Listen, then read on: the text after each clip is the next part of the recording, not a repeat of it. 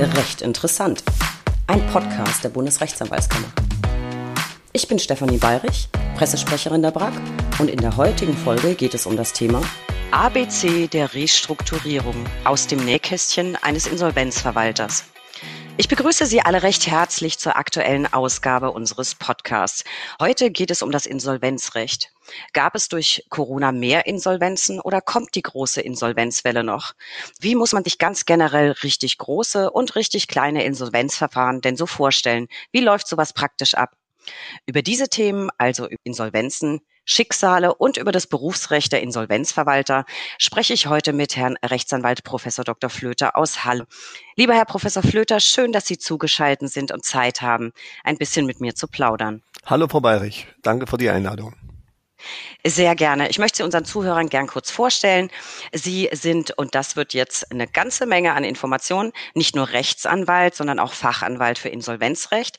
Sie sind Partner bei Flöter und Wissing in Halle an der Saale Vorsitzender des Ausschusses Insolvenzrecht der Bundesrechtsanwaltskammer, Sprecher des Gravenbrucher Kreises. Sie sind sehr häufig Sachverständiger im Recht- und Finanzausschuss des Deutschen Bundestages und Honorarprofessor für bürgerliches Recht und Insolvenzrecht an der Martin-Luther-Universität in Halle-Wittenberg. Lieber Herr Kollege Flöter, das ist äh, wirklich eine Menge Zeug, anders kann man es gar nicht sagen. Steigen wir vielleicht ganz äh, zu Beginn einfach mal mit Ihrer Fachanwaltschaft ein. Sie sind Fachanwalt für Insolvenzrecht, also gehe ich davon aus, dass Sie wahrscheinlich hauptsächlich auf diesem Gebiet tätig sind oder bearbeiten Sie auch Mandate aus anderen Bereichen? Ja, Frau Bayerich, das ist so. Ich bin ausschließlich im Insolvenzrecht tätig und mache das auch von Anfang an so. Also ich war nie ein richtiger Rechtsanwalt, ähm, jedenfalls nur vielleicht im Referendariat und noch ein halbes Jahr danach, äh, wo ich also mit einer Robe ähm, durch die Welt gelaufen bin. Äh, und ich bin dann ganz, ganz schnell sozusagen von dem Insolvenzvirus erfasst worden und bin dann ähm, seither, seit 99 ausschließlich im Bereich Sanierung, Restrukturierung, Insolvenz unterwegs.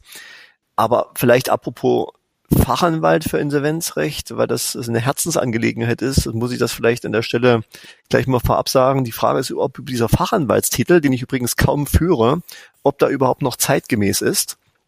Denn äh, gerade in den letzten Jahren, wir kommen vielleicht nochmal darauf zurück, ähm, hat sich ja das Insolvenzrecht stark gewandelt und wir sprechen jetzt oftmals von Sanierung, Restrukturierung und ich bin oftmals in Unternehmen, die wollen dieses E-Wort gar nicht hören.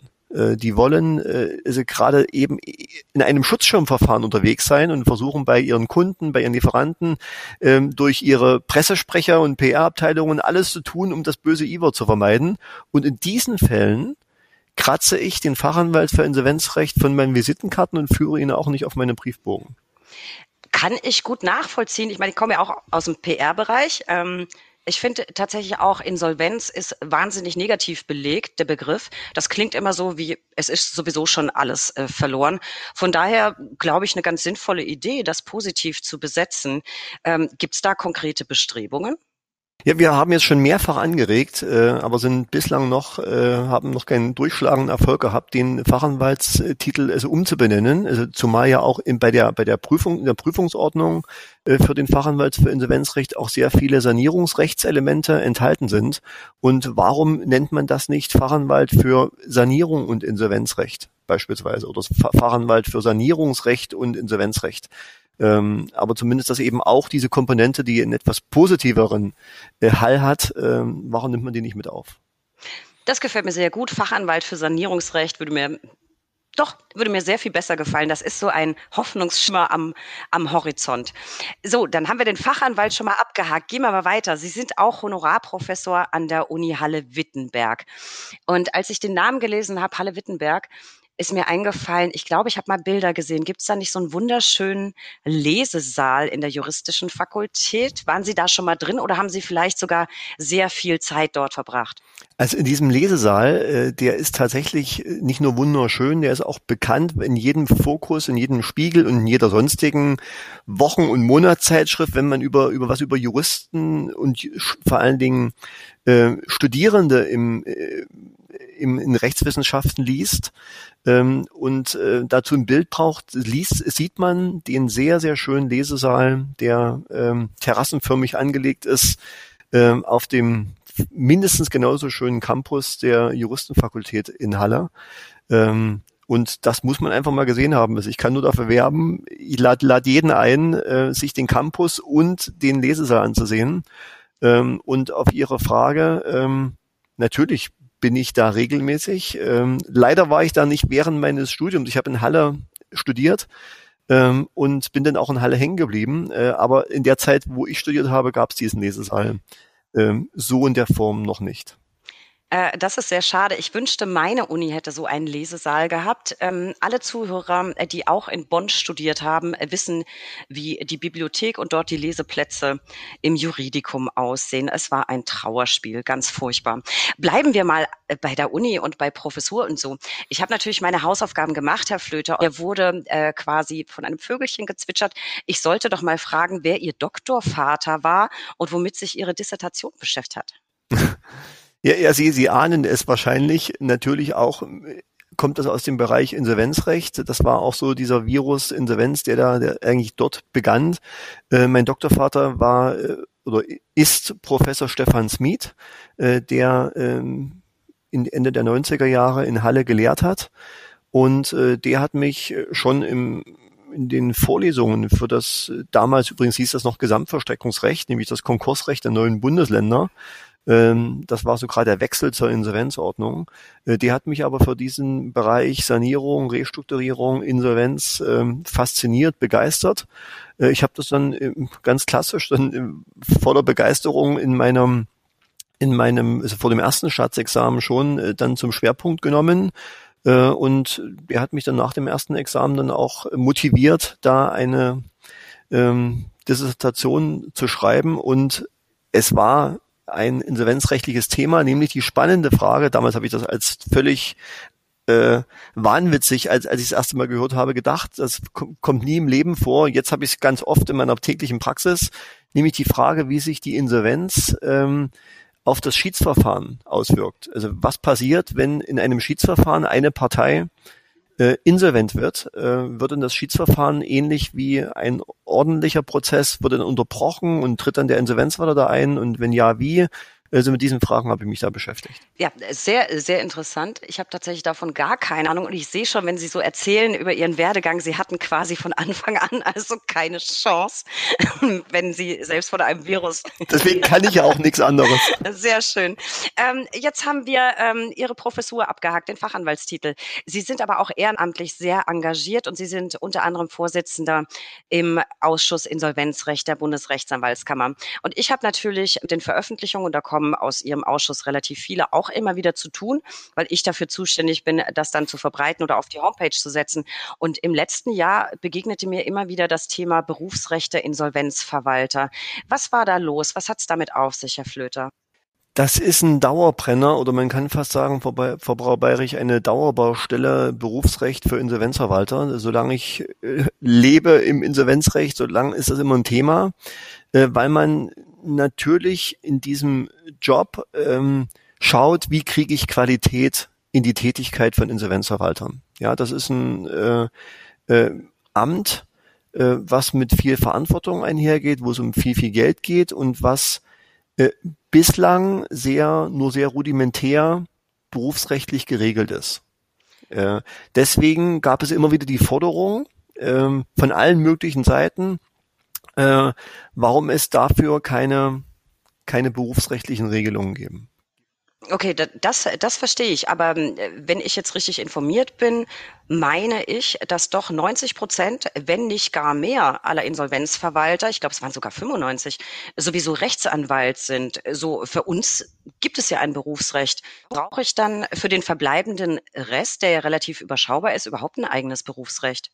Das ist genau der richtige Punkt, dass wir gesagt haben, wir müssten da eigentlich nur, und das wäre ist, oder ist eine Forderung auch der Bundesrechtsanwaltskammer und auch unseres Ausschusses äh, Insolvenzrecht der Bundesrechtsanwaltskammer, dass wir sagen, warum nehmen wir einfach nicht die Insolvenzverwalter ausdrücklich mitten in den Regelungsrahmen der Bundesrechtsanwaltsordnung auf? Weil eben, ich würde sogar sagen, nicht nur 90 Prozent, wie Sie eben sagten, sondern mindestens 95 Prozent, eher mehr, äh, der deutschen Insolvenzverwalter sind Rechtsanwälte sind als Rechtsanwälte zugelassen und deswegen bietet es sich sozusagen eine sogenannte Aufnahmelösung an, liegt auf der Hand und dann bräuchten wir also keine eigene, was auch schon mal gefordert wurde, dann bräuchten wir keine eigene Insolvenzverwalterkammer, äh, dann bräuchten wir keine separate Zulassungsordnung sozusagen, und das könnte alles mit ähm, ergänzend zu der Rechtsanwaltszulassung laufen und man müsste sozusagen nur die BRAO entsprechend ergänzen. Das ist eine Forderung. Ich glaube, da sind wir auch mittlerweile auf einem guten Weg, haben da auch schon andere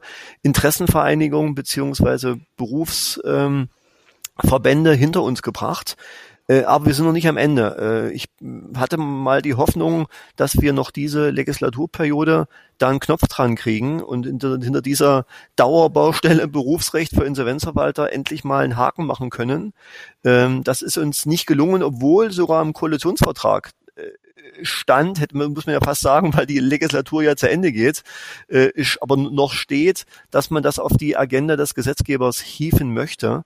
Ähm, man schafft sich mehr. Also wir sind da, glaube ich, auch durch die Covid-19-Gesetzgebung äh, ja eingeholt worden. Äh, das Bundesjustizministerium, glaube ich, wird da jetzt in dieser Legislatur keinen Gesetzentwurf, äh, ob nun minimalinvasiv oder mehr geschenkt, äh, aber keinen Gesetzentwurf mehr vorlegen, so dass ich glaube, wir schieben es wieder noch ein bisschen vor uns her.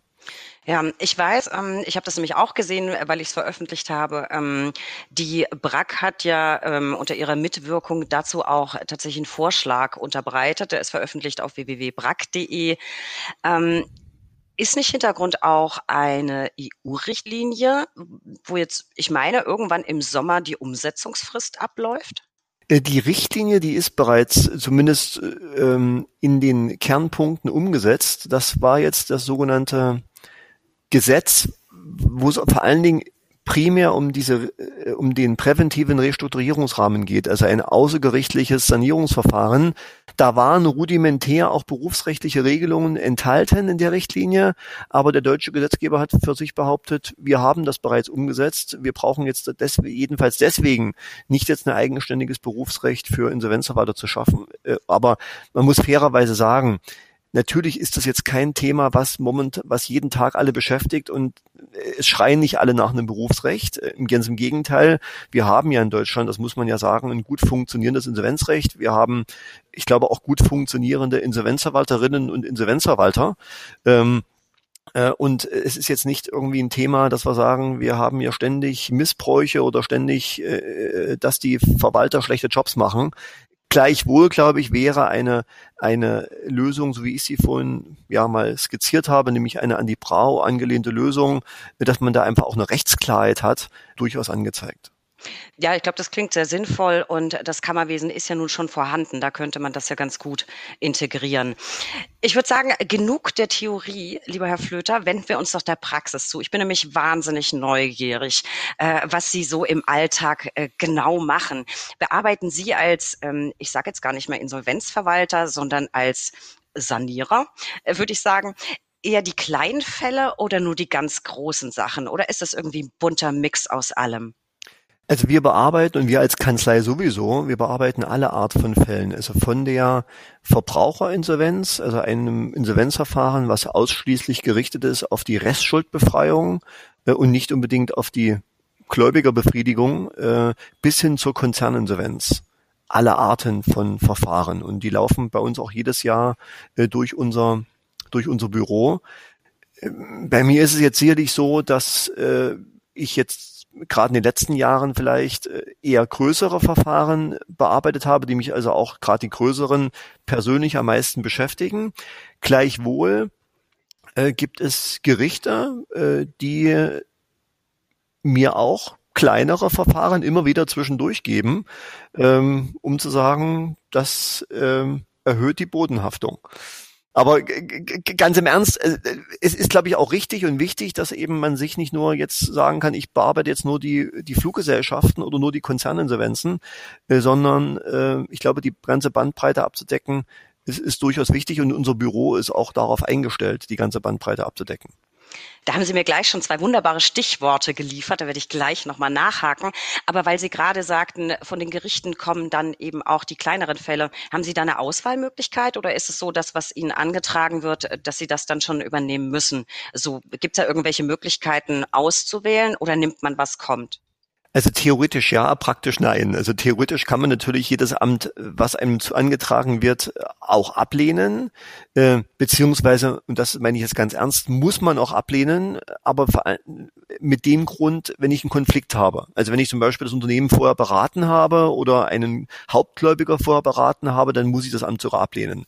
Aber einfach zu sagen, ich habe da jetzt keine Lust drauf oder das Verfahren ist mir jetzt zu klein, das kann man sicherlich auch machen ist aber erstens komplett unüblich und ich finde, ganz ehrlich, gehört sich auch nicht. Wenn ich für ein Gericht eben äh, die großen Verfahren bearbeite, dann kann ich mich nicht darauf beschränken. Ich glaube auch ähm, einfach auch ein Gebot der Fairness, auch gegenüber Berufskollegen, dann zu sagen, also wir suchen uns nicht nur die Rosinen raus, sondern machen auch die Verfahren, die vielleicht nicht so viel Geld bringen. Und das muss man ganz deutlich sagen. Und da verrate ich jetzt ähm, äh, kein Berufsgeheimnis.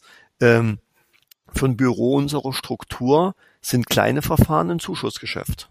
Also wir schaffen es nicht äh, mit dem, mit der Spezialisierung, die wir, äh, die meine Kanzlei an den Tag legt, äh, schaffen wir es nicht, Verbraucherinsolvenzen oder auch die Insolvenzverfahren für kleine Unternehmen kostendeckend zu bearbeiten. Da bringen wir Geld mit, was aber im Rahmen der Mischkalkulation eben so ist, wie es ist, aber wir lehnen sie nicht ab oder konnten uns bislang, und ich klopfe dabei dreimal auf Holz, leisten, diese Verfahren nicht abzulehnen. Finde ich eine sehr, sehr sympathische Einstellung. Hm, kommen wir mal zurück zu Ihrer Herzensangelegenheit. Sie sagten vorhin, Sie würden sich selbst am liebsten nur noch als Sanierungsrechtler bezeichnen und nicht als Fachanwalt für Insolvenzrecht. Wie ist es denn tatsächlich in der Praxis? Wie verteilen sich die Fälle? Können Sie denn häufig tatsächlich sanieren und noch retten? Oder müssen Sie in den meisten Fällen doch einfach nur noch abwickeln. Was Sie jetzt lieber machen, brauche ich gar nicht mehr fragen. Das haben Sie vorhin selbst uns schon verraten. Aber wie verhält sich das so in der Praxis? Also da muss man wahrscheinlich differenzieren. Bei den großen Verfahren, bei den größeren Unternehmen, die beginnen eigentlich immer, also nahezu ausschließlich mit dem Sanierungsansatz. Deswegen wollen auch große Unternehmen am Anfang immer in die sogenannte Eigenverwaltung, das deutsche Chapter 11 Verfahren, also da, wo die Geschäftsführung, das Management weiterhin die Zügel in der Hand hält. Ja, da sucht man immer eine Lösung im Sinne von, wir versuchen es jedenfalls mal, äh, dass wir hier eine Sanierungslösung, eine Fortführungslösung hinbekommen. Und bei den großen Unternehmen, Frau Bayrich, schafft man das auch sehr oft, manchmal mit einem kleinen, mit einem Haircut oder auch mit einem Zurechtstutzen der Belegschaft, also einer Verkleinerung der Belegschaft äh, mit verschiedenen anderen Sanierungsmaßnahmen. Aber es geht eigentlich bei den großen Unternehmen immer in irgendeiner Form weiter. Äh, ich habe Gott sei Dank wenig große Fälle gehabt, die dann in einem reinen Zerschlagungs-Liquidationsszenario mündeten. Bei kleinen und mittleren Fällen ist das wesentlich häufiger, häufiger anzutreffen. Und warum ist das da so anders? Bei den kleinen und mittleren Unternehmen, die sind häufiger schlechter beraten als die ganz großen. Und weil die schlechter beraten sind, kommen die relativ spät zu uns auf den Operationstisch, hätte ich beinahe gesagt. Ja, und das ist das, was quasi das Einmaleins oder die goldene Regel des Sanierungsrechts ist. Je früher ich Sanierungsmaßnahmen einleite, desto größer sind die Chancen, dass mir geholfen wird. Ja, also je, wenn ich mit einem schwarzen Zahn zum Zahnarzt gehe, kann der beste Zahnarzt den Zahn nicht mehr retten.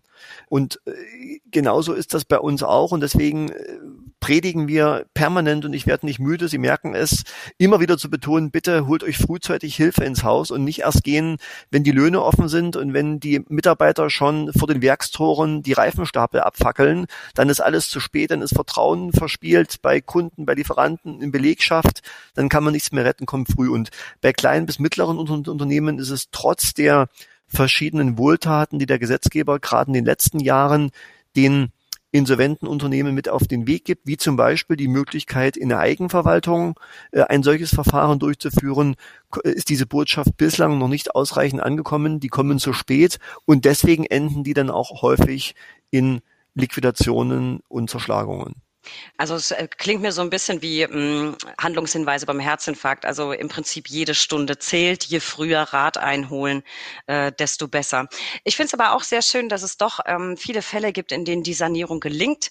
Deswegen ähm, ja, mal sehen, was draus wird aus dem Fachanwalt für Sanierungsrecht. Ich würde mich für Sie freuen, wenn das klappt. Ähm, bleiben wir doch mal, weil Sie gerade das Stichwort lieferten, richtig große Firma ich habe überhaupt keine Vorstellung. Ich glaube, viele Zuhörer auch nicht. Wie muss man sich das vorstellen? Was passiert da, wenn Sie so eine richtig große ähm, Insolvenzverwaltung übernehmen? Schaffen Sie das alleine? Haben Sie eine Heerschar von Assistenten, Anwälten um sich rum? Ich kann mir jetzt nur vorstellen, dass man bei einem richtig großen Konzern wahrscheinlich Unmengen von Unterlagen sichten muss, heutzutage vielleicht eher Daten. Ähm, erzählen Sie uns doch mal, da komme ich auf auf den Titel der Folge zurück, ein bisschen aus dem Nähkästchen. Ja, also mache ich mache ich gern, äh, wobei ich natürlich die typische Juristenantwort äh, voranstelle. Es kommt darauf an. Ja, es kommt natürlich auf das Unter Unternehmen an und es kommt auch, Sie haben es vorhin angesprochen, auch auf die Verfahrensart an. Ja, also ich mache mal zwei Beispiele. Komme ich in das Unternehmen, was gut vorbereitet, sehr frühzeitig in ein solches Verfahren geht und das Gericht und die Gläubiger folgen diesem Antrag im Sinne von, wir geben dem Unternehmen auch weiterhin das Vertrauen, wir befürworten hier eine Eigenverwaltung und das Unternehmen geht in ein sogenanntes Insolvenzverfahren Light, also in ein Schutzschirmverfahren rein. Ja, da bin ich eben kein Insolvenzverfahren, da komme ich nur als vorläufiger Sachwalter am Anfang rein, da habe ich also auch eher nur einen geminderten Aufgabenkreis, also nur Kontroll- Überwachungsfunktionen. Und das ist natürlich eine ganz andere Nummer als in einem Regelinsolvenzverfahren, auf das ich gleich nochmal zu sprechen komme. In ein solches wohl vorbereitetes Verfahren kann ich mit einem relativ kleinen Team reingehen, weil es ist alles perfekt vorbereitet. Es gibt für jeden Punkt eine Auskunftsperson, die einem das auch so erklären kann, dass man da relativ schnell aufgegleist wird. Das Unternehmen hat einen im wahrsten Sinne des Wortes Plan. Ja, man versucht nämlich auf einen Insolvenzplan hinzuarbeiten oder, um das I-Wort zu vermeiden, auf einen Restrukturierungsplan hinzuarbeiten. Und äh, das ist kann man durchaus auch bei großen Unternehmen mit auch mehreren tausend Mitarbeitern sicherlich mit einem kleinen Team bewältigen, weil eben sehr viele Profis, Experten und auch ein äh, gutes Management ohnehin bereits an Bord sind. Ja, da ist, sind viel Gespräche, da kommt es auch oft, oftmals auf mich höchstpersönlich an, weil man da gerade in den ersten Tagen viel Vertrauen schaffen muss. Äh, und gerade bei Sanierungsfällen, Sie sind mhm. PR-Frau, Sie wissen das, kommt es eben auch auf das Vertrauen an der Akteure, der persönlich Handelnden sozusagen. Dass jetzt das krasse der krasse Gegensatz dazu, da geht ein großes Unternehmen eben unvorbereitet in ein solches Verfahren rein oder schafft es nicht mehr, sich darauf vorzubereiten und es geht direkt in das sogenannte Regelinsolvenzverfahren. Mhm. Ja, und da wird eben dann sofort ein Insolvenzverwalter bestellt, der auch sofort die Verfügungsbefugnis hat. Das Management ist vielleicht flüchtig, hat sich verdünnisiert, weil sie gesagt hat, wir wollen das jetzt gar nicht mehr äh, uns um diese um dieses Aufräumen hier wollen wir uns gar nicht mehr kümmern. Äh, vielleicht waren auch schon im, im mittleren Management äh, einige sind schon einige weg. Da muss ich natürlich viel viel mehr und ganz schnell, aber auch viel viel mehr ersetzen äh, und da müssen wir auch mit, mit viel wesentlich größeren Mannschaften reingehen. Und wenn da unsere eigene Mannschaft nicht ausreicht, dann müssen wir eben auch externe äh, Berater, Dienstleister einbinden. Aber das sind schwarz und weiß, das sind fast zwei unterschiedliche Jobs. Das, das klingt auf jeden Fall total spannend und ich habe ganz viele Nachfragen. Wenn Sie sagen äh, Flucht, wie oft kommt es denn vor, dass Ihnen äh, Teile des Managements äh, äh wirklich bauen, bevor Sie dann vorstellig werden? Äh, kommt, ist das die Ausnahme oder kommt sowas häufiger vor? Und sitzen die dann alle auf den Kerns? Also bei, bei kleinen, mittleren Unternehmen passiert das schon, ja. Deswegen hat der Gesetzgeber vor ein paar Jahren äh, äh, auch mal geregelt, was passiert eigentlich bei führungslosen Unternehmen, ja, was passiert, wenn kein Geschäftsführer mehr da ist, äh, wer ist dann vertretungsberechtigtes Organ, wie kann ein solches Verfahren eingeleitet werden, an wen werden Beschlüsse zugestellt. Äh, insofern, das ist jetzt äh, Führungslosigkeit ist keine keine Theorie, keine theoretische Erscheinung, sondern eine ganz praktische. Äh, bei großen Unternehmen kommt das natürlich relativ selten vor. Große Unternehmen haben in der Regel noch ein funktionierendes Management. Äh, aber äh, wenn das eben nicht gut vorbereitet ist und man nicht da auf dem Sanierungspfad unterwegs ist, kann es dann schon mal passieren, dass sich trotzdem das Management, ich will jetzt nicht sagen, aus dem Staub macht, aber dass man da doch schon aufpassen muss, dass einem Wissensträger nicht ab, abhanden kommen, weil die gerade in Zeiten von Fachkräftemangel eben tausend andere Möglichkeiten haben und sagen, warum soll ich mich hier mit Herrn Flöter in einem Abwicklungsszenario rumschlagen? Dann suche ich mir lieber schnell irgendwas Neues und auch unsere Aufgabe ist es auch gerade dann eben, solche Wissensträger äh, zu halten, zu incentivieren, äh, weil für die Gläubiger, und ich bin ja im Wesentlichen Vertreter der Gläubigerinteressen, ist es eben auch nicht gut, äh, wenn die da alle abhauen, weil ich die Vermögenswerte viel besser verwerten kann, äh, wenn ich äh, das geordnet machen kann, wenn ich dazu Informationen geben kann, äh, unter Zerschlagungsgesichtspunkten ungeordnet, äh, ist das noch ein viel größerer Werteverfall. Das glaube ich. Also ich finde, das fand ich jetzt gerade alles mal sehr, sehr spannend. Ich habe da gleich so äh, äh, cineastische äh, Szenarien vor Augen, wo noch schnell irgendwelche Kisten gepackt werden und Dokumente geschreddert. Ähm, äh, kommen wir mal zurück zu dem zweiten Beispiel, das Sie nannten. Sehr, sehr große Ver äh, Firmen, sehr große, umfangreiche Verfahren, wo die Firmen und Konzerne nicht so gut vorbereitet sind. Was war denn da Ihr größter Fall und wie, wie groß muss ich mir so ein Team vorstellen, mit dem Sie dann im Einsatz sind? Ja, also ich von, von, von noch laufenden Verfahren ist es natürlich schwer, ähm, da D Details zu sagen, jedenfalls Details, die noch nicht in der Presse standen. Aber einer meiner ersten großen Fälle in, in meinen, meiner Tätigkeit als Insolvenzverwalter war zum Beispiel äh, die Insolvenz, das war eine echte klassische Regelinsolvenz eines ähm, in im Rahmen eines Kapitalanlagebetrugsfalls. Das war ein großes Unternehmen, ein sehr großes Unternehmen, die Gelder eingeworben haben von ganz vielen, vor allen Dingen älteren Kunden, Anlegern äh, und sich äh, dieses Geld zwar auch investiert haben, aber auch ein ganz großer Betrag fehlte eben und das Unternehmen ging in die Insolvenz und man hatte dort am ersten Tag nicht mehr alle Ansprechpartner. Viele waren auch einfach verängstigt. Mit jedem Satz, den sie jetzt sagen, belasten sie vielleicht sich selbst.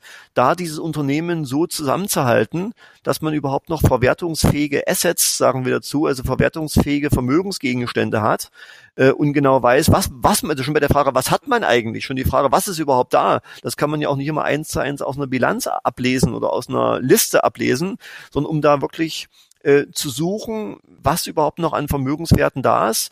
Das schafft der beste Insolvenzverwalter eben nicht allein, ja. Und deswegen muss man dann auch auf das, auf die Hilfe des Managements zugreifen. Und wenn das Management nicht mehr da ist oder aus irgendeinem anderen Grund keine Auskünfte gibt, geht man dann zwei Stuf, Stufen darunter und bis hin zur Befragung äh, des Cheffahrers sozusagen, um ich hätte beinahe gesagt, wie ein Trüffelschwein nach Vermögenswerten zu suchen. Äh, verstehe. Und ähm, wie viele, wie viele Mannen waren Sie jetzt in dem umfangreichsten Fall vom Team her? Das ändert sich natürlich im Laufe des Verfahrens. Das sind am Anfang mehr. Das werden dann auch, wie mehr, also wenn man mit dem Fortschreiten der Abwicklung dann auf der, auf dem Zeitstrahl vorangeht, auch immer weniger. Aber da gehen wir natürlich schon dann am ersten Tag mit, mit 20, 30 Leuten aus meinem Büro. Ist das jetzt durchaus möglich, da reinzugehen, um erstmal überall die Finger darauf zu, zu legen.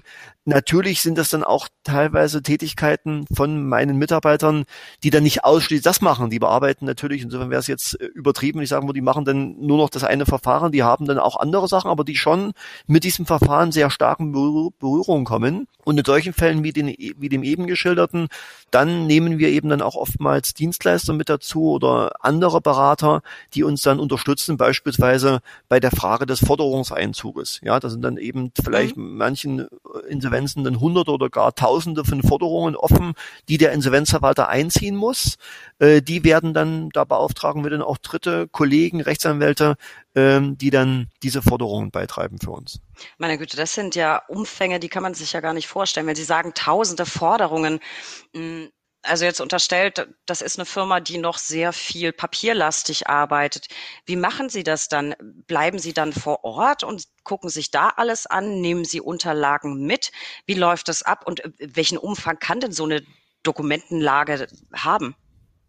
Damit sich unsere also Zuhörer was vorstellen können. Genau, also wenn wir jetzt mal die, die Pandemiezeit wegdenken, natürlich muss, was meine, meine These und die versuche ich auch meinen Leuten beizubringen, der Insolvenzverwalter und seine Mitarbeiter müssen vor Ort sein. Also da kriegt man das meiste mit, da hört man das meiste, da spürt man das meiste, hat man wahrscheinlich auch die meisten Zufallsfunde und kann auch viel besser Dinge verifizieren und erkunden, als man das so irgendwie vom, vom, von seinem Schreibtisch aus machen kann. Also ich glaube, das Vorortsein, auch Vertrauensbildung bei Fortführungen ist das Vorortsein sehr, sehr wichtig.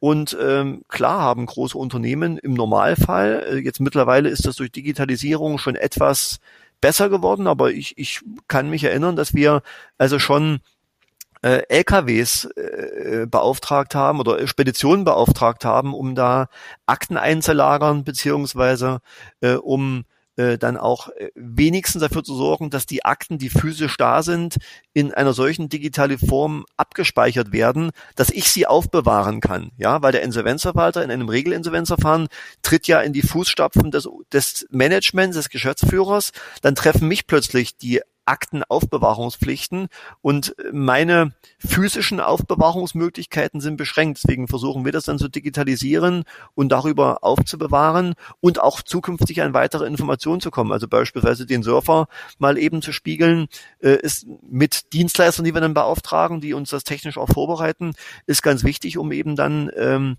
an auch da Vermögenswerte zu kommen, um vielleicht sich auch mal den E-Mail-Verkehr anzuschauen, was ist da eigentlich noch in den letzten Wochen vor der Insolvenzanmeldung passiert. Das ist meistens äh, sehr interessant, sofern das mit datenschutzrechtlichen Bestimmungen möglich ist.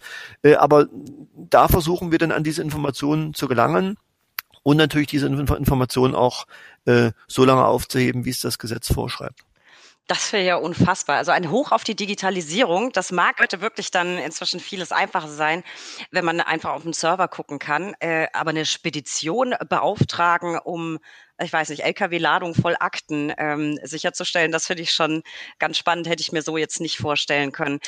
Ähm, das sind wahrscheinlich auch die Verfahren, die dann recht groß äh, durch die Presse gegangen sind. Und ich bin ganz ehrlich, ich habe Ihren Namen natürlich auch schon das ein oder andere Mal ähm, in der Zeitung äh, wahrgenommen. Deswegen habe ich Sie auch heute eingeladen, weil Sie die spannenden Geschichten zu erzählen haben, Herr Flöter. Apropos Presse als Insolvenzverwalter oder Sanierungsexperte, ähm, gerade in den großen Verfahren äh, stehen sie ja auch in der Öffentlichkeit, weil die Öffentlichkeit sich nicht nur für das Verfahren oder die ja in Schwierigkeiten geratene Firma interessiert, äh, sondern wahrscheinlich auch für ihre Person. Bekommen Sie da viel persönliche Reaktionen? Und wenn ja, wie fällen die aus? Werden Sie auch angefeindet? Gerade bei großen Konzernen sind ja viele Mitarbeiter betroffen. Sie haben es vorhin selbst gesagt. Es wird ähm, das Personal vielleicht umstrukturiert oder es wird verkleinert. Haben Sie viel mit persönlichen Anfeindungen zu kämpfen? Also natürlich ist man in der Öffentlichkeit und äh, steht dann plötzlich auch im Fokus. Keine Frage. Übrigens in einem Regelinsolvenzverfahren, wo man ja wirklich das Heft des Handelns in die Hand bekommt, noch mehr als vielleicht bei einem Schutzschirmverfahren, wo man ja das Management stärkt und sagt, ihr bleibt hier am Ruder und ihr bekommt nur nur einen Sachwalter zur Seite gestellt, ja. Äh, aber gleichwohl in beiden Fällen ist man natürlich äh, ein Stück weit in der Öffentlichkeit. Äh, aber selbst, und das muss, muss ich ehrlich sagen, selbst in, in Betriebsversammlungen äh, mit vielen Hunderten oder manchmal noch mehr Arbeitnehmern, wo man auch mal unpopuläre Entscheidungen verkünden muss, dass man zum Beispiel sagen muss, wir müssen jetzt hier Kündigung aussprechen und das reicht eben nicht für alle, ja äh, bekamen und bekommen wir regelmäßig trotzdem Applaus. Also man glaubt, dass es hört sich jetzt absurd an, äh, aber ich glaube, man unterschätzt oftmals die Arbeitnehmer. Die kennen ihr Unternehmen viel, viel besser, als man das vielleicht so auf den ersten Blick denkt. Und die ahnen und wissen ja auch genau, woran das krankt und dass die über Jahre hinweg hier äh, einen Kurs haben, wo die Kurve eben immer weiter nach unten geht. Und jetzt endlich mal jemand haben, das wird mir jedenfalls immer wieder gesagt, der mit klaren Worten die Wahrheit ausspricht und auch klar sagt, wir wollen euch jetzt hier nicht beschwichtigen, sondern wir sind einfach ehrlich. Das ist übrigens das einzige Gut, was ich habe. Ich habe kann ja nur ehrlich mit den Leuten umgehen, weil ich ja auch nur nach vorn gucke und nicht nach hinten. Also ich schaue nur in die Zukunft und sage, jetzt können wir uns, jetzt können wir lamentieren und können uns ärgern, dass wir vielleicht nicht schon früher hier irgendwelche Weichenstellungen ähm, geändert haben, aber ich, ich kann es jetzt auch nicht ändern. Wir müssen jetzt das Beste daraus machen. Äh, und deswegen werden Mitarbeiter beispielsweise von mir immer die reine, die reine Wahrheit hören. Und wenn ich den äh, was verspreche, dann muss ich es halten. Aber wenn ich eben auch sage, äh, wir müssen jetzt hier 20 Prozent der Belegschaft abbauen, damit wir überhaupt eine Chance haben zu überleben, äh, dann ist das eine bessere, also für, für die Mitarbeiter jedenfalls, eine bessere Nachricht, als jetzt äh, den Kahn weiterhin in tiefen Dreck zu fahren und ähm, am Schluss alle Arbeitsplätze zu verlieren. Ich könnte mir gut vorstellen, wir haben jetzt schon ähm, ein halbes Stündchen unterhalten, dass das positive Feedback, das Ihnen entgegenschlägt, vielleicht auch Ihrer Persönlichkeit geschuldet ist und vielleicht auch Ihrem Fable dafür Dinge positiv zu sehen. Und äh, da sind wir ja schon wieder beim, beim Thema äh, Sanierungsrecht äh, statt Insolvenzrecht. Ähm, Herr Flöter, was mich interessieren würde, Sie haben jetzt gesagt, ganz kleine Verfahren, ganz große Verfahren. Ich habe überhaupt noch keine Vorstellung davon, wie viele Verfahren betreuen Sie in Ihrer Kanzlei denn so aufs Jahr gesehen? Und gibt es irgendwie so über den Daumen irgendwie einen Richtwert, wie lange solche Verfahren dauern oder gibt es da von 0 bis 100 alles? Es gibt von 0 bis 100 alles. Also, also erstens vielleicht die erste Frage. Wir betreuen pro Jahr, jetzt letztes Jahr weniger, weil wir ja weniger Insolvenzen haben absurd und paradox zur aktuellen Entwicklung, aber durch die Aussetzung der Anmeldepflichten und das viele Staatsgeld gab es letztes Jahr viel, viel weniger Insolvenzzahlen als im Vorjahr. Äh, und das Vorjahr war schon historisch niedrigster Stand äh, in der, also vor der Corona-Zeit, ähm, so dass wir jetzt die letzte, das letzte Jahr weniger hatten, auf jeden Fall, und wahrscheinlich auch dieses Jahr äh, noch weniger haben, reine Anzahl. Punkt eins. Punkt zwei. Äh, gleichwohl sind es schon, wenn man alle Verfahren mitzählt, hunderte von Insolvenzverfahren, die auch durch unsere Kanzlei marschieren, die hier betreut werden. Aber da ist eben auch alles dabei. Von der kleinen Verbraucherinsolvenz eines ehemaligen Selbstständigen und jetzigen Hartz-IV-Empfängers bis zur Konzerninsolvenz. Ähm, die ganze Spannbreite. Äh, äh, und dritter Punkt, die Zahl hilft natürlich, oder die, aus der Zahl kann ich jetzt noch nicht viel ablesen, weil, wie Sie richtig gesagt haben, ich äh, habe ein ganz, ganz großes Verfahren, das beschäftigt mich eigentlich hundert oder tausendmal mehr als 20 kleinere, ja. Also man muss sich wirklich jedes Verfahren einzeln ansehen, um zu bewerten, äh, ähm, wie viel Arbeit macht das und letztlich auch, ich bin ja Unternehmer, we welche betriebswirtschaftliche Auswirkungen hat äh, auf mein Betriebsergebnis die Bearbeitung dieses Verfahrens. Äh, das gucken wir uns natürlich auch an. Insofern muss man sich, ähm, äh, ist auch der Größe übrigens nicht alles Entscheidende. Äh, es kommt auf die, auf den Aufwand, an dem man damit hat. Es kommt auf, auf die Masse an, die da überhaupt eine Rolle spielt. Es gibt große Verfahren, die wenig Masse haben. Es gibt kleine Verfahren, die große Masse haben. Ähm, das äh, kann man gar nicht pauschalieren. Damit unsere Zuhörer so eine grobe Vorstellung haben, Ihr kürzestes Verfahren und Ihr langwierigstes Verfahren vom Zeitraum her. Ja, also das kürzeste Verfahren, ähm, ähm, ja, ich glaube, das kann ich jetzt an der Stelle durchaus sagen. Das ist nämlich erst letzte Woche sozusagen beendet worden durch einen bestätigten Insolvenzplan, war die äh, war das Schutzschirmverfahren einer kleineren Airline, der Sund Air, ähm, äh, die in ne, gerade mal einem guten halben Jahr äh, zwischen Einleitung des Verfahrens und Bestätigung eines Restrukturierungsplans dieses Verfahren absolviert hat. Ja, eine Eigenverwaltung, die sehr, sehr, wo alles gestimmt hat, gut vorbereitet, ähm, alle mitgespielt haben, alle Neudeutsch Stakeholder haben den Sanierungserfolg mitgetragen bis hin zum äh, zuständigen Insolvenzgericht. Also da geht das, da dauert das kürzer als eine Schwangerschaft äh, und man ist, äh, wird wieder saniert aus, äh, ein, aus diesem Verfahren entlassen. Äh, hingegen ist bei einem äh, Abwicklungsfall der kann auch zehn Jahre und länger dauern. Insofern, ich kann ja bis leider kann ich gar nicht sagen, was mein längstes Verfahren ist, aber wir haben Verfahren, die kommen noch aus den aus den 2000er oder ja Anfang der 2000er Jahre, die die deswegen noch nicht abgeschlossen sind, also die weit über zehn Jahre schon laufen, weil beispielsweise da noch Rechtsstreitigkeiten anhängig sind. Also wenn ich in einem Insolvenzverfahren eine Forderung einziehen muss, äh, vielleicht sogar noch mit einem internationalen Bezug, äh, kann das durchaus zehn Jahre und länger dauern. Und solange diese Forderung eben nicht eingezogen ist, kann ich das Verfahren nicht abschließen. Und solange warten die Gläubiger dann auch auf ihr Geld. Verstehe, das ist ein, ein, ein sehr weites Feld. Ich war bisher ja kein äh, Fan des Insolvenzrechts. Ich musste tatsächlich selbst auch, ich glaube, zwei oder dreimal Insolvenzanträge für Mandanten stellen. Das ist schon ewig her. Ich kann mich noch erinnern an die ähm, quer ausgedruckten Bögen, wo man dann die ganzen Pläne ausfüllen muss. Ich hatte Gott sei Dank immer das Glück, ich bin da kein Superprofi. Wie heißt das? Nullplanverfahren war es dann im genau. Endeffekt. Ja, ja, genau. Glück gehabt. Ähm, bei Ihnen, Sie haben es immer wieder berichtet, ganz bunt gemischt. Das finde ich sehr faszinierend und klingt jetzt spannender als das, was ich von mir äh, im Kopf hatte in meinen Mandaten. Was mich aber interessieren würde, Herr Flöter, Sie machen die ganz kleinen Sachen und die ganz großen Sachen. Ist es so, dass einem vielleicht die kleinen Einzelschicksale sehr viel näher gehen, weil man da näher an dem einzelnen Menschen dran ist, als jetzt bei einem großen Konzern?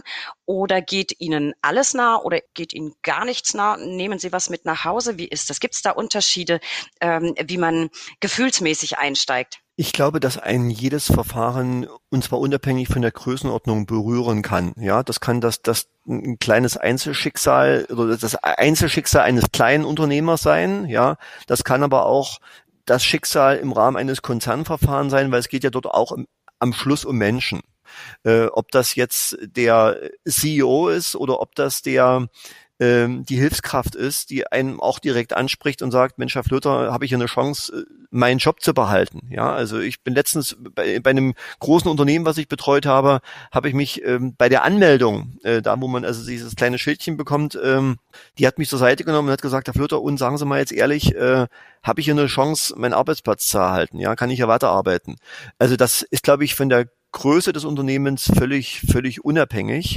Und natürlich, und das wäre gelogen, wenn ich was anderes sagen würde, nehmen ein natürlich gerade Verfahren, wenn man sich damit persönlich beschäftigt, natürlich auch mit und die nimmt man dann natürlich auch mit nach Hause. Ja, aber das ist wahrscheinlich so wie auch bei einem Arzt. Man kann natürlich ein Stück weit muss man dann auch eine eigene Barriere aufbauen, damit man noch ähm, an seine sechs Stunden Schlaf kommt. Ja, ich hoffe, ich hoffe, dass Ihnen das gelingt. Es klingt ja zumindest danach. Herr Flöter, jetzt mal ganz pragmatisch für alle Kolleginnen und Kollegen, die zuhören und die sich vielleicht auch für das Thema interessieren, weil Sie haben es sehr, sehr schillernd und sehr spannend geschildert.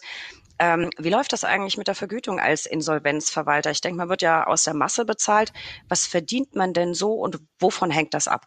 Jetzt könnten wir wahrscheinlich zwei Stunden sprechen, ähm, weil das in sich nicht nur mit einem Satz jedenfalls äh, beantworten lässt. Ich versuche es aber so einfach wie möglich zu machen. Also sowohl es kommt es, drauf es, an. Es kommt drauf an und worauf, worauf es kommt, kommt es an, Frau Bayrich. Es kommt auf die Größe der Masse in der Regel an. Also in Deutschland, das ist in anderen Jurisdiktionen äh, anders, ähm, aber da wird es übrigens auch nicht billiger, äh, werden die, die Verwalter nicht bezahlt nach Stundensätzen, also nach Stundenhonoraren, sondern nach der Masse, die sie für die Gläubiger erwirtschaftet haben. Das ist eigentlich, finde ich, kaufmännisch gesprochen, unternehmerisch gesprochen, eine gute Idee.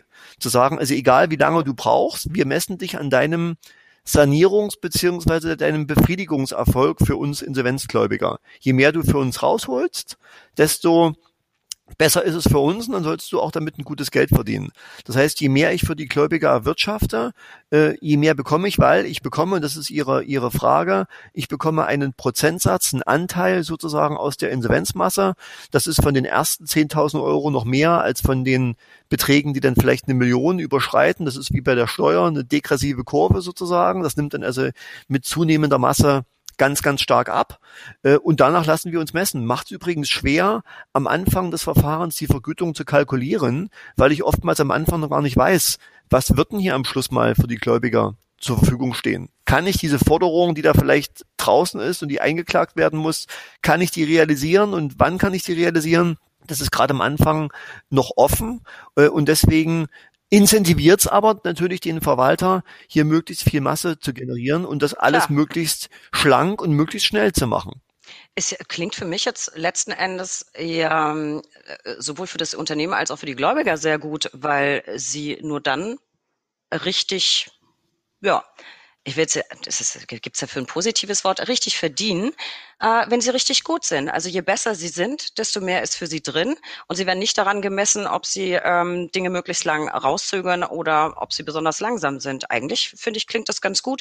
Ist wahrscheinlich für den einzelnen Insolvenzverwalter manchmal blöd, weil es kann ja auch sein, dass man viel, viel Kompetenz, viel Zeit, viel Arbeit reinsteckt und am Ende klappt es manchmal doch nicht.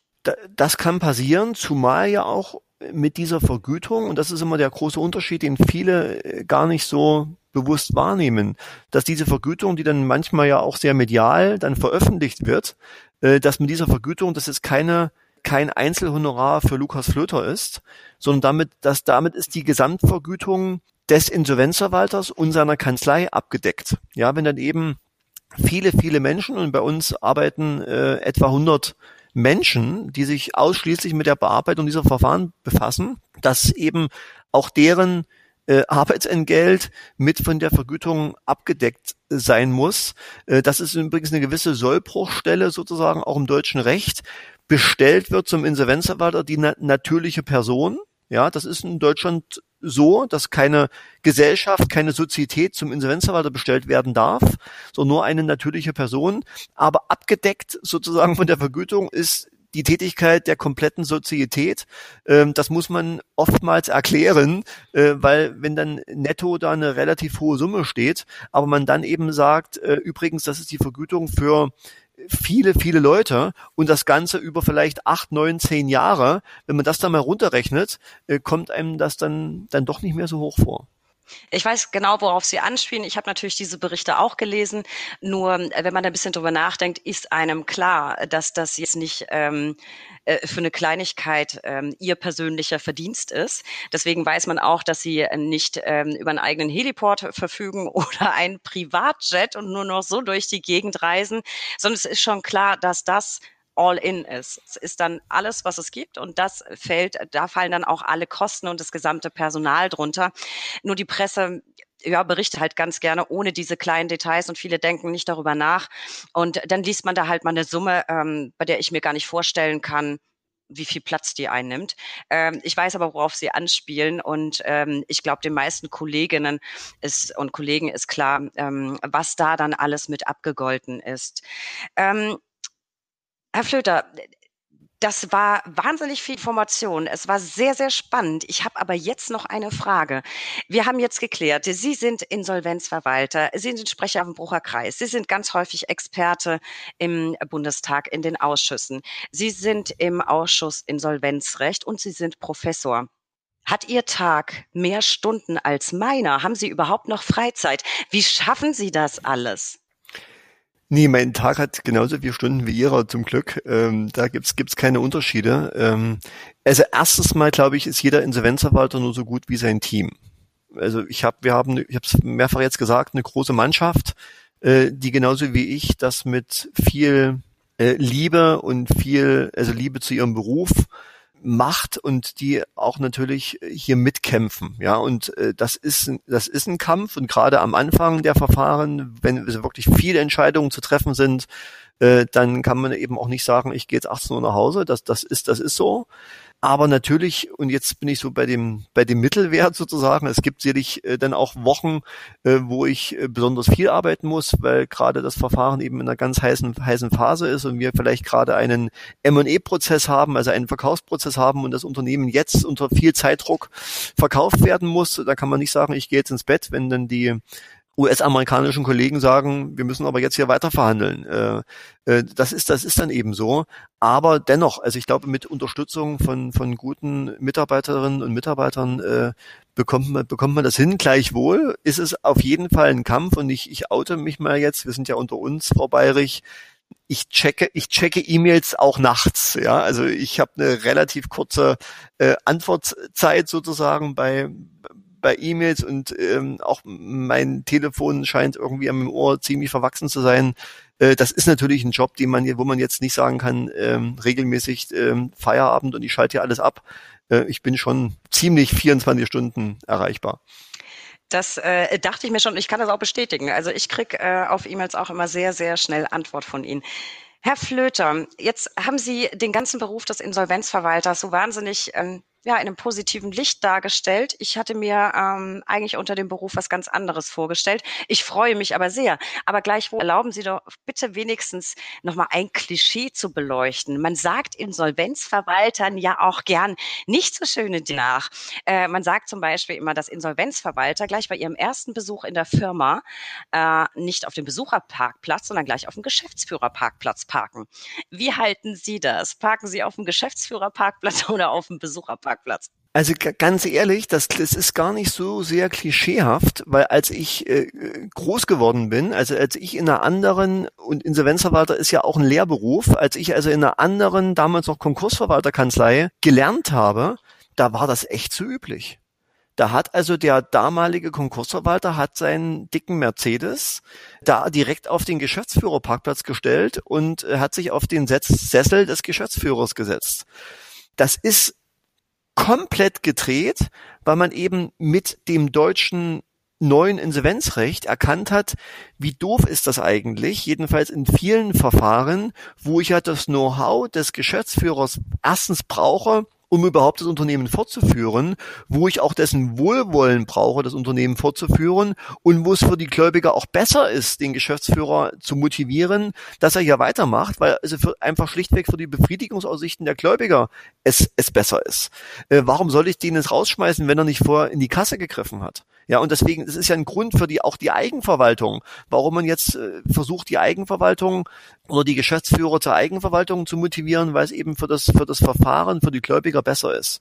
Und das hat man dann erkannt und jetzt ist das eine ganz andere Welt geworden. Jetzt, jetzt begegnet man da also auch den Geschäftsführern in Augenhöhe und ist eben eher der Krisenmanager, der einem dann vorübergehend beigeordnet wird äh, zur Unterstützung, aber man ist eben auch dann nur eine, jedenfalls in Fortführungsfällen nur eine gewisse, eine gewissen Zeit, eine gewisse Zeit an der Seite ähm, des Geschäftsführers als sozusagen Sparingspartner und ist dann auch wieder weg. Und deswegen verbietet es sich natürlich, äh, sich da auf den Geschäftsführerparkplatz zu stellen, sondern man parkt sein Auto ganz normal in der öffentlichen Tiefgarage nebenan.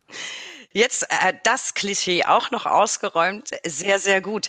Ähm, Herr Flöter, Sie lieferten mir vorhin selbst ein Stichwort ähm, Corona. Wir hatten eine Aussetzung der Insolvenzantragspflicht. Mich würde interessieren, Sie sagten, es waren sehr viel weniger Verfahren, als man hätte erwarten können. Was erwarten Sie, wie sich die ganze Situation entwickelt? Weil wenn man auf, aufmerksam die Presse verfolgt, war schon immer wieder zu lesen, gerade im Bereich Hotellerie und Gastronomie, dass es wohl 25 Prozent oder mehr aller betroffenen äh, Betriebe nicht schaffen werden. Äh, rechnen Sie dann zeitverzögert mit einer größeren Insolvenzwelle? Ja, ich werde diese Frage oft gefragt und äh, sage jedes Mal, ich habe, wenn ich eine Glaskugel hätte, würde ich mein Geld wahrscheinlich einfacher verdienen. Ich weiß das natürlich genau auch nicht, aber es ist tatsächlich so, dass wir eine ja, also paradoxe Situation haben. Wir hatten schon in den Jahren vor Corona historische Niedrigstände an Insolvenzzahlen und haben diese Stände nochmal unterboten, jetzt sozusagen in der Corona-Zeit, obwohl jeder weiß, der Wirtschaft geht es nicht so gut, um es mal ganz vorsichtig zu sagen. Ja, zumindest in einigen Branchen sind komplett die Geschäftsmodelle weggebrochen. Ich denke da so an das Thema Reise und Touristik und ähm, Reisebüros und wo auch jeder weiß, äh, da werden auch wahrscheinlich solche Krater in den Bilanzen hinterlassen worden sein, dass die, selbst wenn die Welt, selbst wenn die Welt hinterher wieder die alte sein sollte, wovon ja schon kaum jemand ausgeht, äh, dass die das nicht überleben werden, sodass eigentlich alle davon ausgehen, es, es kommt hier zum Aufbau einer Bugwelle.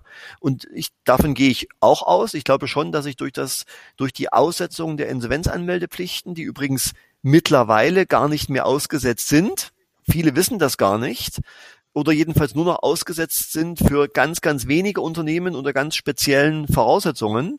Äh, aber trotzdem ist es bei vielen in den Köpfen vieler Geschäftsführer noch gar nicht angekommen. Aber dass diese Aussetzung oder auch die schlecht kommunizierte äh, wieder in Kraftsetzung der Insolvenzanmeldepflichten plus das Staatsgeld, Stichwort Bazooka, äh, dass das dazu geführt hat, dass viele Unternehmen die Insolvenz vor sich herschieben, äh, eben nicht äh, Sanierungsmaßnahmen einleiten, eben nicht zum Insolvenzgericht laufen äh, und dass sich dadurch diese Welle aufbauen wird, die auch irgendwann abfließen wird. Äh, ob das im Herbst der Fall ist oder erst Ende des Jahres oder Anfang nächsten Jahres, das ist jetzt Spekulation, aber ich glaube schon, dass das ähm, ja in diesem Zeitraum, in dieser Zeitspanne passieren wird. Ja, ich, äh, man hört ja auch viel aus dem Bekanntenkreis, aus dem Freundeskreis, da sind auch einige betroffen. Ich hoffe, dass es nicht ganz so viele Existenzen vernichtet, wie man jetzt befürchtet. Und für die, die betroffen sind, drücke ich die Daumen, dass sie vielleicht bei Ihnen landen, Herr, Herr Flöter, weil dann wird saniert und nicht abgewickelt, wenn, wenn die Chance noch besteht. Ähm, Herr Flöter, ich erwähnte vorhin, Sie sind ja auch Vorsitzender im Ausschuss Insolvenzrecht. Äh, vielleicht wird der Ausschuss dann ja auch umbenannt in Sanierungsrecht. Das wäre ja vielleicht ganz schön. Und ich habe mit sehr richtig, genau. Rege ich hiermit ja, an. Ich habe ähm, mit einigen Ausschussvorsitzenden ja auch schon Folgen aufgenommen und ich habe mir eins gemerkt, jeder Ausschussvorsitzende brennt für sein Fachgebiet und meistens gibt's für jeden Vorsitzenden ein totales Aufregerthema, was laufende Gesetzgebung oder ähnliches anbelangt. Auch da habe ich mal nachgehört und würde gern wissen, ob es äh, tatsächlich auch was gibt, was Ihnen Bluthochdruck verursacht. Und mir sind zwei Stichworte genannt worden, nämlich einmal Gläubigergleichbehandlung und Stichwort Furchte des Fiskus. Ist das so? Regen Sie sich da auf und wenn ja, warum? Also Bluthochdruck äh, verursacht das bei mir nicht, aber es ist ein, ein, Dauerbrenner-Thema, äh, weil wir immer wieder sagen, Augen auf und größte Vorsicht, weil das, solange ich im Insolvenzrecht unterwegs bin, solange begleitet einen dieses Thema und wir Insolvenzrechtler sagen eben genauso, wie Sie richtig gesagt haben, halten immer diesen Grundsatz hoch, Paragraph 1 Insolvenzordnung übrigens, alle Gläubiger sind gleich zu behandeln. Ja, und wir waren froh und haben das mit äh, Sektkorken beknallt, dass man zum 1.1.99, dem Tag des Inkrafttretens der Insolvenzordnung, diese alten Vorrechte, die man noch im Konkursrecht kannte, komplett abgeschafft hat. Aber seit dem 1.1.99 versuchen bestimmte Gläubigergruppen, vor allen Dingen institutionelle Gläubiger, immer wieder diese Vorrechte durch die Hintertür einzuführen, wieder einzuführen und allen voran der Fiskus, der es natürlich noch nicht ver verwunden hat, dass auch er mit Steuerforderungen, ob das ähm, Luftverkehrssteuer oder Umsatzsteuer ist, gleich auf geschaltet ist mit den übrigen Gläubigern und versucht dafür immer wieder durch die Hintertür so im, im immer wieder, also auch unregelmäßigen Abständen Gesetzgebungsverfahren ähm, zu initiieren, wo ähm, er eben doch besser behandelt wird als die übrigen Gläubiger und wir im Ausschuss Insolvenzrecht der Bundesrechtsanwaltskammer halten da immer tough dagegen. Ähm, also jetzt, jetzt weiß ich, was dahinter steckt. Ich hatte mir nur diese beiden Stichworte notiert. Äh, ich, wie gesagt, ähm, man fragt ja vorher mal rum. Äh, ich finde ehrlich gesagt schon, dass das ein Bluthochdruckthema ist, weil ich nicht finde, also ich sehe nicht, dass äh, Fiskus da bevorrechtigt werden sollte. Und weil Sie es ansprechen, die Stellungnahmen, äh, tatsächlich Ihr Ausschuss ist besonders aktiv und alle Stellungnahmen kann man bei uns online einsehen unter www.brack.de. Dort gibt es einen Bereich Organisation und da sind unsere Ausschüsse aufgelistet. Jeden, der der sich dafür interessiert, ist herzlich eingeladen, da mal nachzuschauen.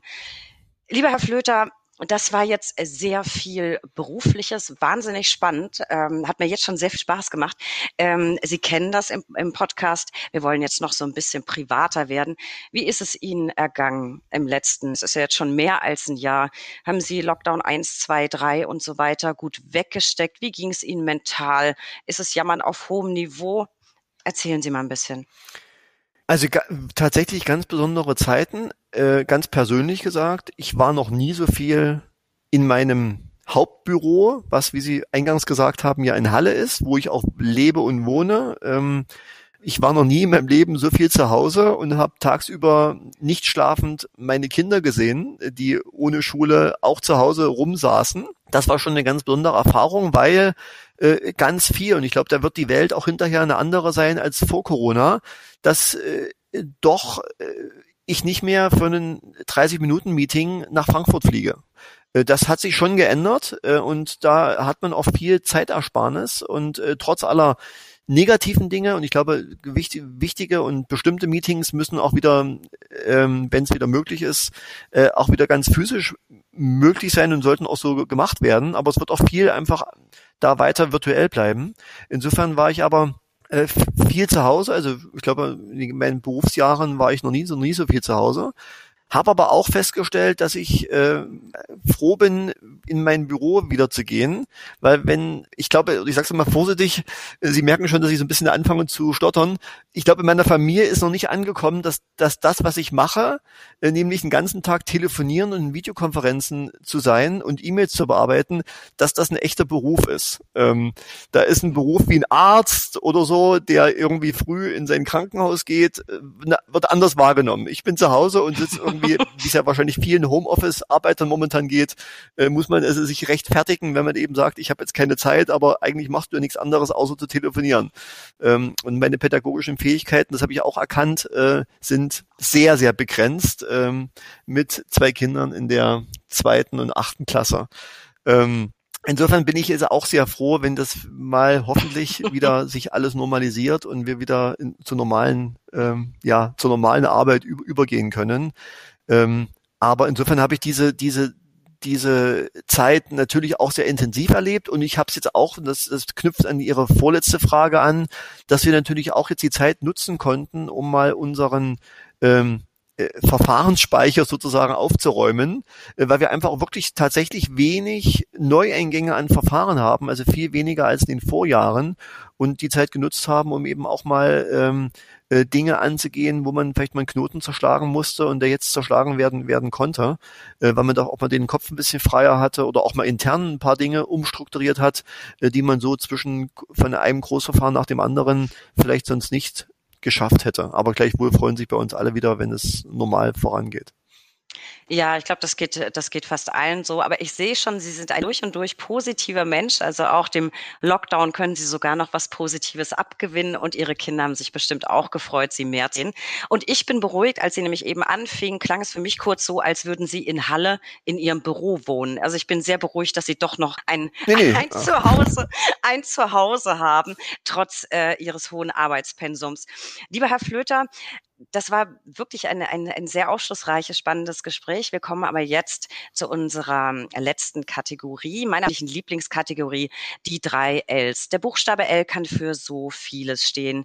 Lieblingsfachbücher, Lieblingsgetränke, Pannen vor Gericht und vieles mehr. Und für Sie, lieber Herr Flöte, habe ich die folgenden drei Ls. Nachdem Sie so ein durch, durch die Bank positiver Mensch sind, haben Sie zumindest einen Fimmel, und zwar einen Lieblingsfimmel.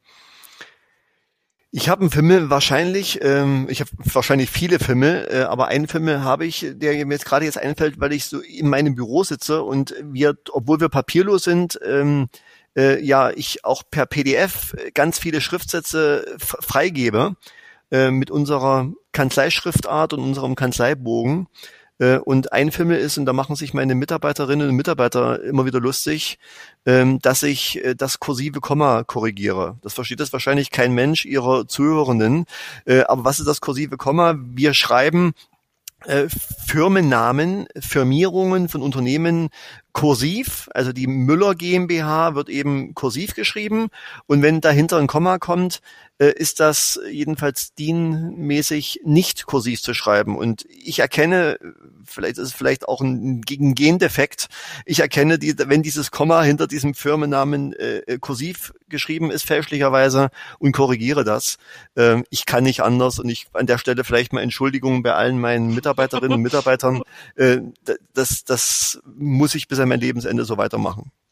Ja, aber Herr Flöter, das ist doch ein wirklich liebenswerter Fimmel und wir sind alle so ein bisschen Monk und ich kann es zum Beispiel nicht ertragen. Ich weiß nicht warum, ich habe ich hab da einen absoluten Blick für, wenn ein Bild, ein, ein Müh schief hängt. Schief hängt. Ich, ich kann es nicht lassen. Ich sitze auch manchmal in einem Restaurant und versuche dann. Und das Blöde ist, wenn die Bilder dann festgeschraubt sind. Ich kann dann fast das Essen nicht genießen, wenn es einen gewissen Schrägheitsgrad erreicht. Das ist furchtbar.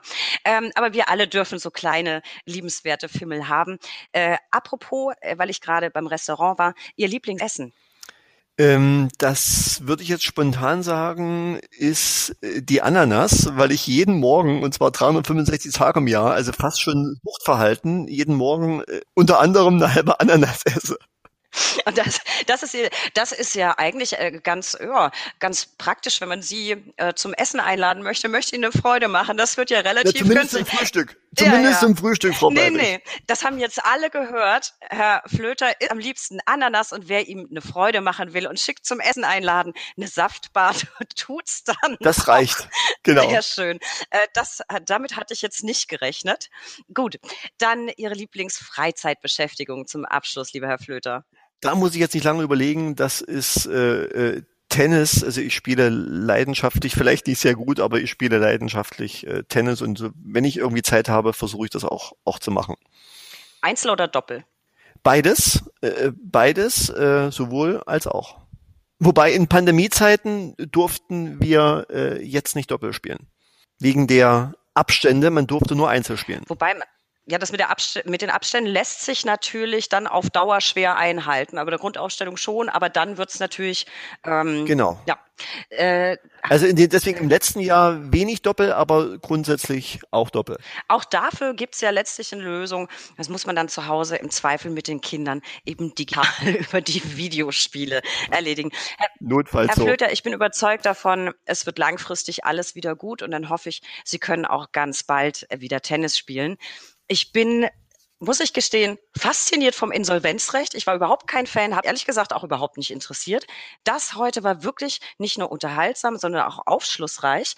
An dieser Stelle noch ein kleiner Aufruf an unsere Zuhörer. Sie können sich alle aktuellen Informationen rund um Corona ziehen unter www.brack.de slash Corona. Bitte abonnieren Sie den Podcast. Wir freuen uns über jeden neuen Hörer und Abonnenten und folgen Sie uns auch auf Instagram unter recht unterstrich interessant.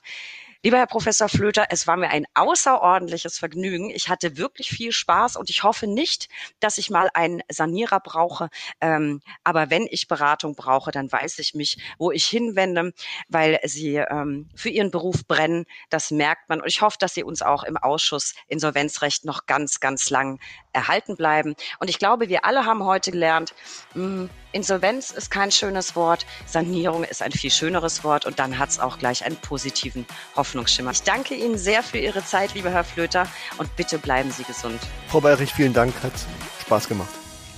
Ich danke Ihnen. Machen Sie es gut.